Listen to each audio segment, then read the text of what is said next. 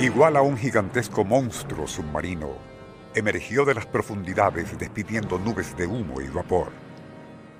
He de imaginar el estupor de pescadores sicilianos aquel verano de 1834, cuando vieron salir a la superficie tan enorme promontorio. No era la primera vez que sucedía, y ya desde épocas remotas, habitantes del frente oceánico entre Massara del Valle y Agrigento, en Sicilia, sabían de la súbita aparición de aquella isla humeante de dos kilómetros de diámetro y 60 de alto. Por un tiempo, esa gigantesca formación rocosa, a solo 26 millas náuticas de la costa, permanecería allí durante meses, para después comenzar a hundirse paulatinamente. No en balde se le conoce como la isla que es y no es.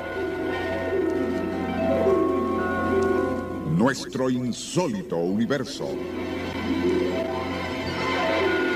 Cinco minutos recorriendo nuestro mundo sorprendente.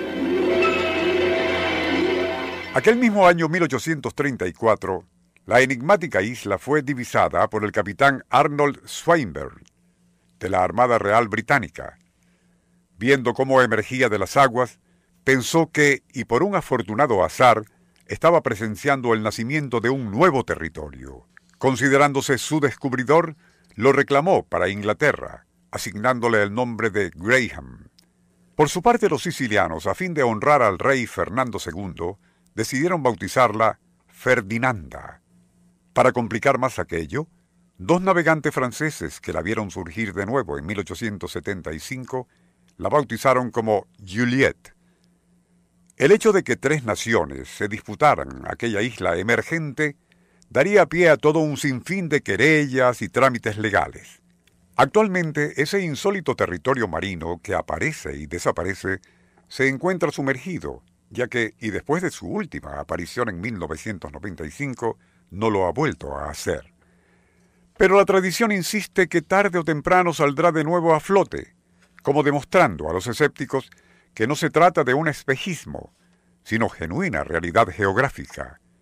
Como prueba, existe abundante evidencia gráfica, desde antiguos grabados hasta modernos videos.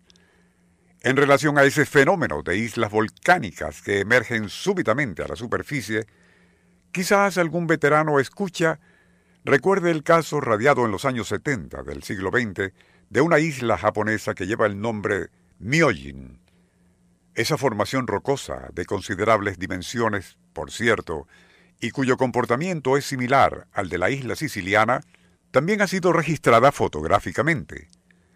En el año 1977 tuvimos oportunidad de ver un impresionante registro fílmico donde y en cámara lenta puede apreciarse su gradual aparición.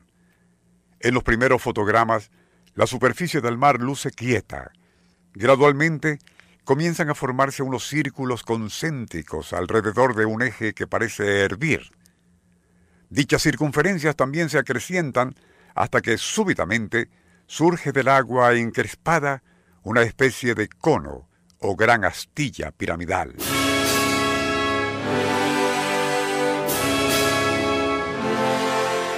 Luego y como un gigantesco puño que apunta hacia el cielo, parece cabalgar sobre un lomo color negro azabache.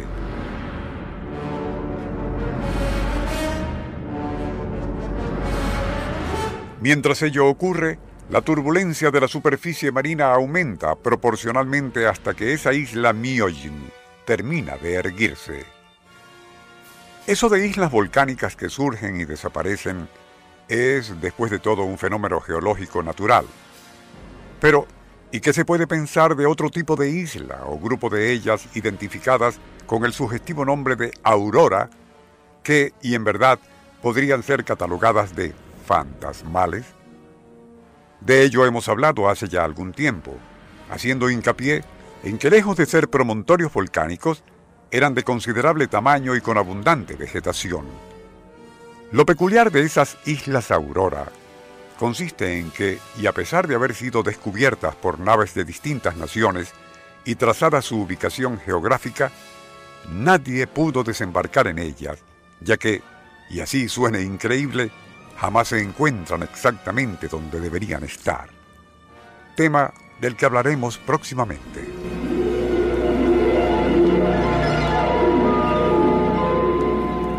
Nuestro insólito universo. Email insólitouniverso.hotmail.com Autor y productor Rafael Silva. Operador técnico José Ergueta y Francisco Enrique Mijares. Les narró Porfirio Torres.